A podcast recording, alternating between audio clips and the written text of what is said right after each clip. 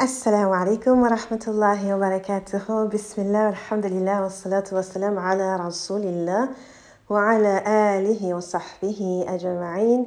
رب اشرح لي صدري ويسر لي أمري واحلل عقدة من لساني يفقه قولي. رب زدنا علما. أمين يا رب العالمين. Bienvenue sur le podcast de Women of Quran Now qui veut dire les femmes du Coran maintenant. Maintenant. Euh, pourquoi ce nom? Qui, euh, qui suis-je? Et pourquoi ce, cette plateforme? Et euh, à quoi, hum, à quoi s'attendre sur ce podcast? Voilà, ce sont les questions auxquelles j'essaierai de répondre aujourd'hui sur, cette premier, sur ce premier épisode du podcast. Alhamdulillah, je m'appelle Binta Diop. On me connaît souvent sous le nom de Sister Binta ou Miyahya. J'expliquerai pourquoi. Euh, et j'ai l'honneur d'enseigner euh, les femmes et les jeunes filles à lire le Coran, comment lire le Coran depuis maintenant dix ans de cela. Euh, leur, leur apprendre à, vivre le Coran, qui est une de mes, ben, un de mes objectifs principaux. Comment vivre le Coran. Donc c'est pour ça Women of Quran. Parce que pour moi, une femme du Coran, c'est une femme qui essaie de vivre le Coran du mieux qu'elle peut. Hein? Bien sûr, on n'est pas parfait. Si vous vous rappelez du hadith euh, où euh, les compagnons étaient allés rendre visite à notre maman, Aïcha anha, et euh, pour lui demander comment était le prophète sallallahu alayhi wa sallam, et elle leur a dit, avez-vous lu le Coran? Avez-vous lu le Coran Parce que c'était, c'était, c'était ça. Si vous voulez décrire quelqu'un, décrire le prophète, sallallahu alayhi wa lisez le Coran. Parce que c'est quelqu'un qui vivait le Coran. Et bien sûr, c'est, c'est, c'est le meilleur des hommes, le meilleur des êtres humains. Donc, euh, c'est clair qu'on ne va jamais arriver à son niveau, mais on, on essaie, on essaie de le suivre dans ce, dans ce, dans ce parcours-là. Parce que quiconque suit le prophète sallallahu alayhi wa sallam va vers la réussite. ok? Aura réussi sa vie. Donc, avec ça, moi, j'ai décidé que je voulais être une femme du Coran, vivre le Coran et aussi aider mes sœurs à suivre le même parcours que moi, à vivre le Coran et à être des femmes du Coran. Donc c'est pour ça que cette plateforme que j'ai créée euh, s'appelle euh, Women of Quran. Et le now, en fait, c'était pour euh, montrer l'urgence. Pour montrer l'urgence dans le sens où on n'a pas le temps à perdre. On ne sait pas de quoi demain est fait, on ne sait pas de quoi la prochaine heure est faite. Like, on, on pense, on ne sait pas quand est-ce qu'on va retourner à Dieu. Dieu sait quand est-ce qu'on on, on, aura... rencontrer l'ange de la mort, mais nous, on ne sait pas. Et donc, on n'a aucun temps à perdre. On est tellement distrait ces jours-ci, on n'a aucun temps à perdre. Et donc, le now en anglais, ça veut dire maintenant. Et ça veut dire maintenant. Sois une femme du Coran maintenant. Pas plus tard, pas, pas demain, pas dans 10 ans, pas quand tu auras 50 ans, pas quand tu auras 70 ans. Non, sois une femme du Coran maintenant. Change ta vie maintenant. Va vers cet objectif. Fais de ça un de tes objectifs. Et, euh, et donc, c'est pour ça qu'il y a ce now. So, voilà l'explication du nom Women of Quran Now. Alors, un peu, euh, je vous ai déjà dit que mon, je vous ai, je vous ai dit mon nom. Euh, je vous ai dit que ça fait dix ans que j'enseigne les femmes et les jeunes filles à lire le Coran et à le vivre. Euh, maintenant, un peu mon parcours. Euh, je suis née en Côte d'Ivoire, je suis née à Abidjan, de parents euh, vraiment différents. Hein. Mon père est guinéen d'origine sénégalaise et ma mère est américaine noire du, de l'État du Texas. Elle vient d'une petite ville qui s'appelle Palestine. ma mère, actually, sur sa, son extrait de naissance, a dit qu'elle est née en Palestine, Texas. Et je trouve ça tellement tellement approprié, tellement approprié. Donc il y a une ville au Texas, aux États-Unis, qui s'appelle Palestine. Et c'est la ville de ma mère, c'est là où elle est née, euh, c'est de là elle vient. Et donc, mes parents se sont rencontrés en Californie. mon père était en Californie à l'université de Berkeley pour ses études. Et ma mère était en Californie aussi. Elle vivait chez sa grande sœur, Tanti Artie. Et voilà, ils se sont rencontrés, donc deux, deux, étudiants qui se sont rencontrés. Et puis voilà. et après, ma mère a suivi mon père en Afrique, en Côte d'Ivoire notamment, et c'est là que je suis née. Donc je suis afro-américaine, euh, je suis bilingue. Euh, ma première langue est en fait l'anglais, comme vous pouvez le deviner, parce que ma mère est américaine. Ma première langue, ça a été l'anglais. Après, j'ai appris le français. Euh, mais très tôt, j'ai appris le français à un très bas âge. Je crois que j'avais 4 ans quand j'ai appris le français, mais mes trois premières années, je ne parlais que, que l'anglais. Et bon, après, j'ai fait, euh, ben, j'ai fait, j'ai fait mon parcours en français. Je suis allée à l'école primaire en français. Je suis allée à l'école, euh, au collège, au lycée. J'ai eu mon bac euh, au lycée français. Et après, j'ai, je suis venue. Mes parents avaient divorcé, donc je suis allée vivre avec ma mère après le bac. Et bon, là-bas, j'ai continué mon parcours. J'ai fait l'université. J'ai, j'ai euh, j'ai été embauchée comme comptable au consulat canadien, ce qui a été, en ce temps-là, c'était parfait pour moi, ça me permettait de travailler dans les deux langues et de garder l'aspect bilingue parce que j'étais entourée, enfin, je commençais à perdre mon français, euh, mais alhamdulillah, j'ai pu, euh, j'ai pu travailler dans les deux langues pendant 12 ans. Et voilà, donc c'est un peu ça mon parcours. Et ensuite, ce qui s'est passé, c'est que en grandissant, D'abord, euh, mes parents étaient de deux religions différentes. Mon père musulman, né musulman, de famille musulmane, euh, et ma mère, née chrétienne, grandie dans l'église, elle était euh, chanteuse à l'église, elle était même, sais pas comment on dit, solo, like, elle chantait même toute seule dans l'église, donc elle était vraiment, elle était L'Église a fait, c'était une grande partie de sa vie, une grande partie de, de, ses valeurs euh, viennent de l'Église. Et donc, euh, deux mondes complètement différents, euh, comme vous le voyez. Donc, moi, en, en grandissant, j'étais un peu confuse parce que mes parents étaient divorcés. Et j'avais l'impression que si je choisissais une religion, je choisissais un parent. Et donc, j'étais un peu figée, je ne savais pas quoi faire, je ne savais pas où aller, je ne savais pas quoi choisir. Mais Dieu merci, euh, j'ai finalement choisi l'islam et euh, c'était juste avant que je vienne aux États-Unis pour l'université. Et, euh, mais je ne connaissais connaissais pas grand-chose sur ma religion, pour être honnête. Donc j'ai appris à prier, j'ai appris ben, les, petites, les, ben, les petites sourates, les sourates comme Kulu Allahu Ahad, Falaq et c'est tout ce que je savais en ce temps-là. Et je ne savais pas lire du tout. Mais j'étais assez curieuse. J'ai toujours été assez curieuse et je me suis dit, il faut que je lise le Coran. Il faut que je sache le Coran, ça parle de quoi? Euh, J'avais déjà une idée de la Bible parce que ma mère étant, euh, elle était très très très dévouée et donc euh, elle m'avait, en tant que petite fille, j'avais toujours des livres euh, sur les prophètes et les histoires des prophètes, les histoires de la Bible. Donc j'avais quand même une bonne idée de la Bible, mais je connaissais pas le Coran du tout. Je savais pas le Coran parlait de quoi exactement. Donc, euh, je me suis mise à, à, lire la traduction du Coran. Et euh, Bakara était un peu difficile. Je trouvais, je trouvais ça assez confus, euh, assez confusing. je ne sais pas comment on dit confusing en français. Je trouvais ça assez. Ben, je ne comprenais pas. Je comprenais pas. J'arrivais pas à bien suivre. Mais bon, j'ai persisté. Et puis après, je tombée sur les prophètes que je connaissais. Et justement, en ce temps-là, j'étais mariée. Et je, je, j'étais mariée depuis trois ans. Je voulais avoir des enfants. Et je suis tombée sur l'histoire de Zacharia et de Yahya. Et je commençais à.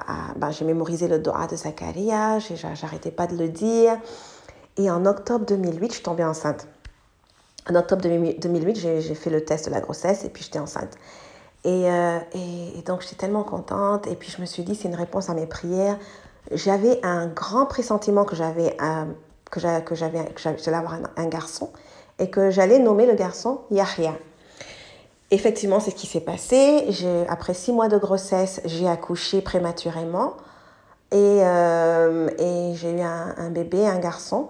Et on l'a nommé Yahya. Il a vécu un, jour et il est reparti à son Seigneur. Inna lillahi wa inna ilayhi raji'un.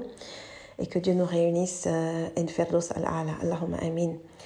Euh, la mort de mon fils, en fait, c'est quelque chose qui m'a énormément, énormément marqué, comme vous pouvez l'imaginer. Mais ça a été aussi une grande bénédiction. Moi, c'est comme ça que je le vois.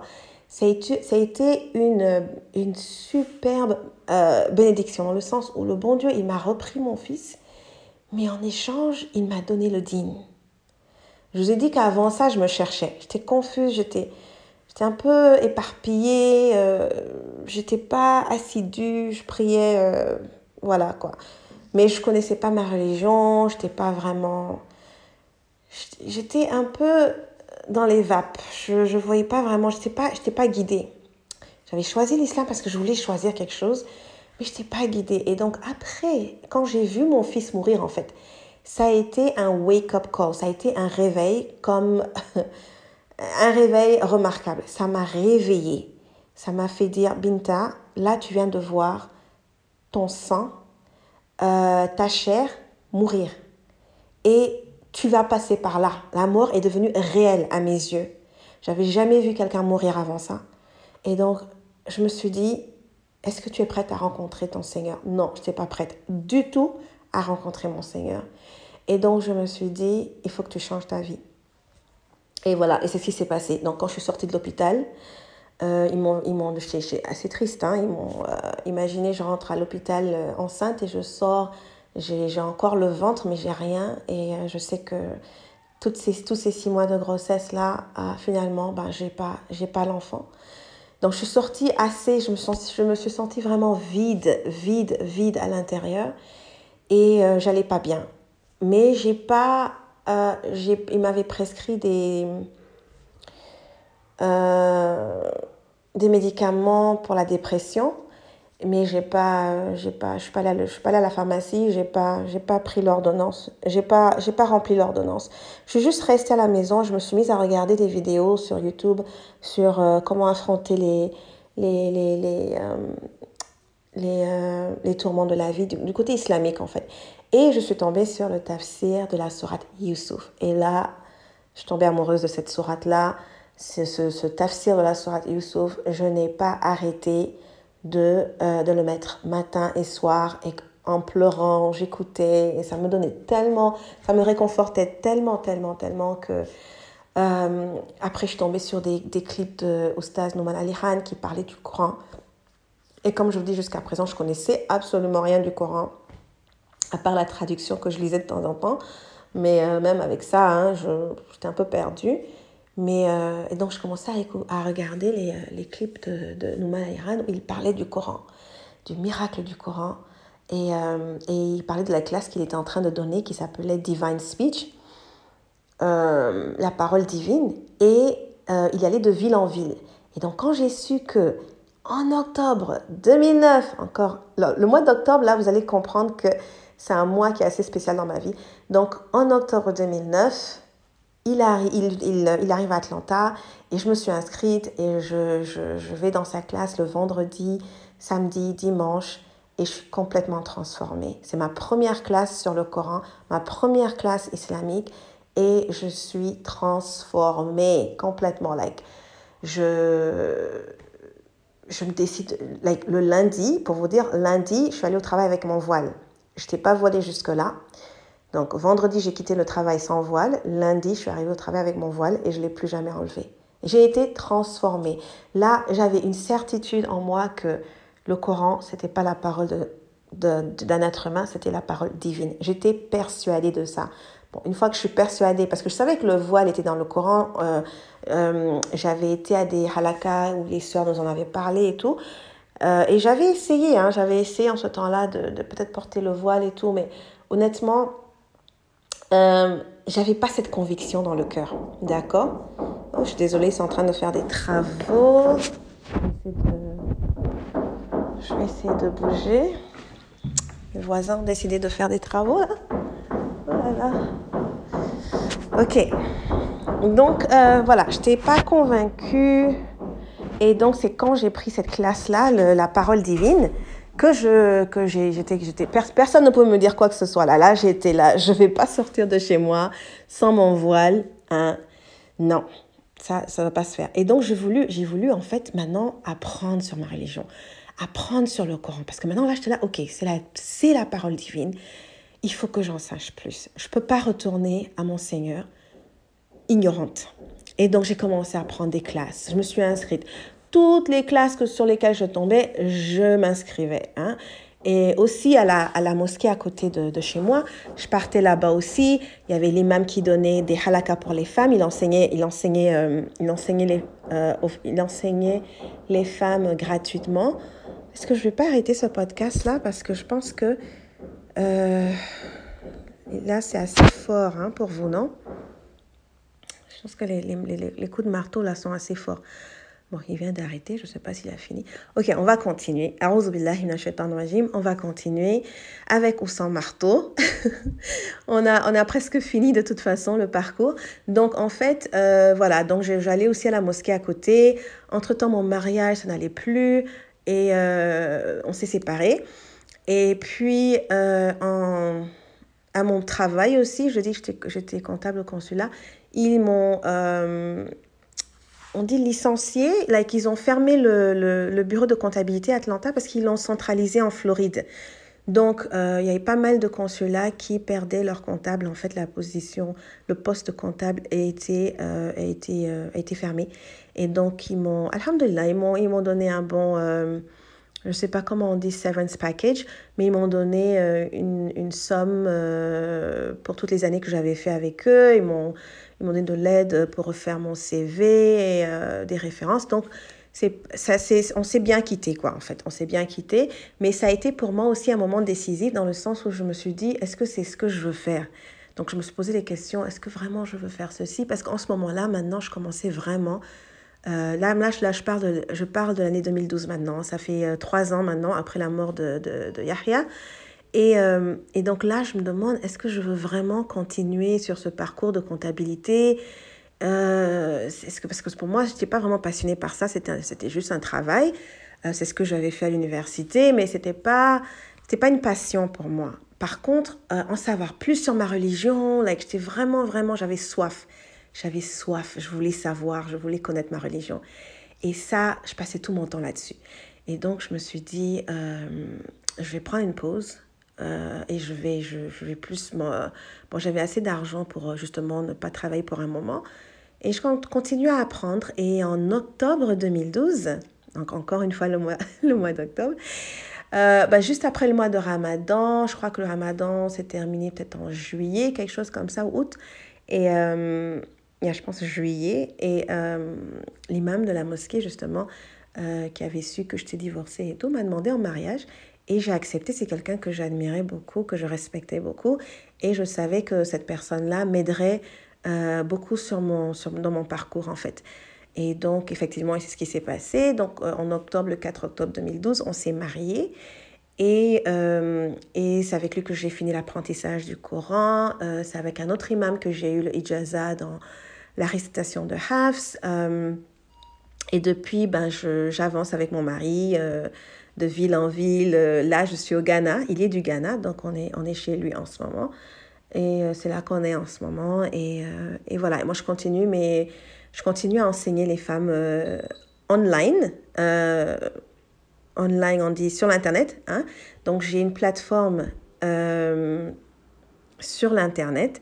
Et donc, ça m'a permis d'être flexible. Et donc, j'ai jamais arrêté finalement parce que partout où on va, ben, je peux continuer à l'enseigner. J'ai juste besoin de, j'ai juste besoin de Wi-Fi et l'accès à l'Internet. Et donc, je continue à enseigner les femmes. Et en fait, après avoir, euh, après, ou justement, après, euh, quand j'ai commencé à, apprendre sur ma religion, je suis aussi tombée sur euh, des, des, des, des, vidéos de, de Mohamed Sharif, et j'ai été fascinée par ça aussi. Donc, j'ai pris j'ai pris sa classe sur Time Traveler et en ce temps-là, il faisait du life coaching, mais euh, pour les musulmans.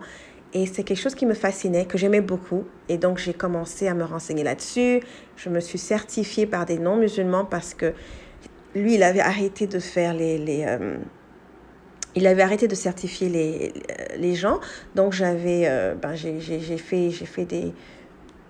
J'ai fait des comment on dit ça? Je me suis, je me suis fait certifier par d'autres, d'autres compagnies de life coaching dans plusieurs euh, domaines, euh, notamment mindset. Et c'est ce que j'ai aimé le plus, le mindset. Et donc euh, là, je suis un mindset, Muslim mindset coach.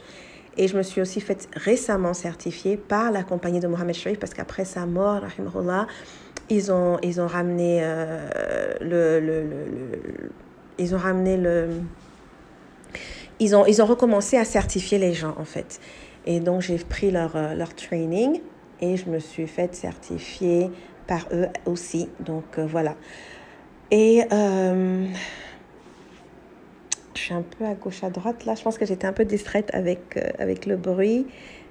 mais je pense que oui, je pense que je vous ai tout dit. donc, voilà. Donc, là où je suis, c'est que en fait, en enseignant les femmes le Coran et en, en les accompagnant avec mes coachings là, euh, je me suis rendu compte qu'en fait les deux étaient vraiment euh, importants dans la vie d'une femme musulmane si elle veut vraiment se rapprocher de Dieu. Parce que beaucoup, beaucoup, dans beaucoup de cas, ce qui nous empêche de nous rapprocher de Dieu, c'est notre mindset. Et il y a un hadith Qudsi que je ne peux pas vous traduire ça en français parce que je l'ai jamais lu en français. Je l'ai en anglais. I am as my slave thinks I am.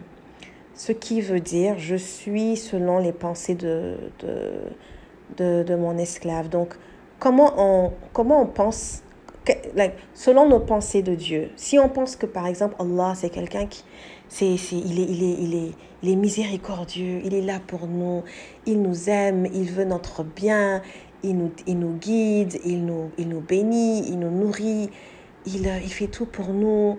Si on pense comme ça, ben ça va être notre relation avec Dieu. Si on pense qu'Allah, c'est, c'est, il, est, il, est, il, est, là pour nous punir, il ne il, il pardonne pas facilement, il est, euh, il est strict, euh, il va nous emmener en enfer. Il a... Si on pense ça de Dieu, ben, c'est notre relation avec Allah.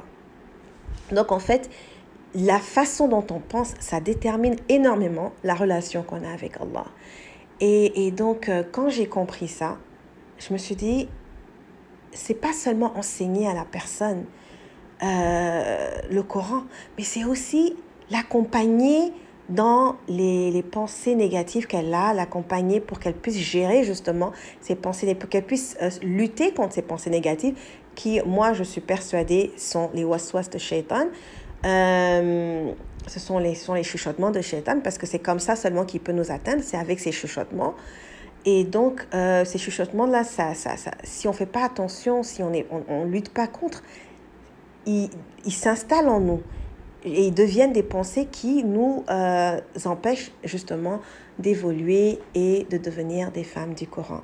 Donc voilà, c'est pour ça qu'on a Women of Quran Now, où justement on a des classes des sessions où il y a une partie Coran et une partie accompagnement, où on accompagne les sœurs dans le life coaching, euh, mindset, life coaching, organisation, euh, pour que en, en même temps qu'elle apprenne sur sa, euh, pendant qu'elle est en train d'apprendre sur sa religion, sur son Seigneur, sur le livre de son Seigneur, elle gère ses émotions, elle gère ses pensées, elle lutte contre les waswas, et elle évolue, euh, elle s'épanouit sur son parcours euh, de devenir une femme du Coran.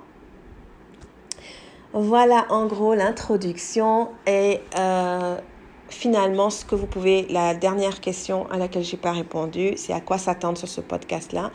Ce que j'aimerais faire, mon intention, c'est que petit à petit, hein, je, je partage avec vous euh, des versets. Donc, en fait, euh, chaque semaine, chaque jeudi ou lundi, parce que j'ai un podcast en anglais aussi, ok? Donc, j'ai décidé de faire deux podcasts, euh, un en français et en anglais.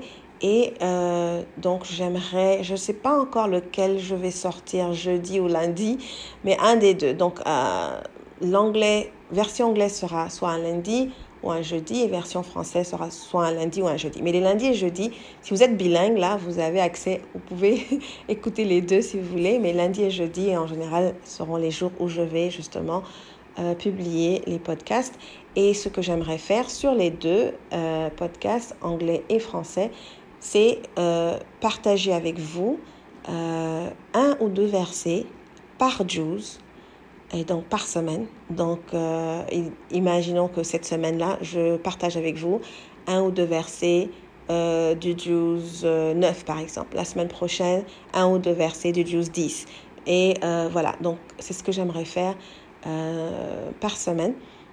Et voilà, il y en a tellement, tellement, tellement de versets par Juz que hein, on, a, on a largement l'opportunité d'avoir plusieurs, plusieurs, comment on dit ça,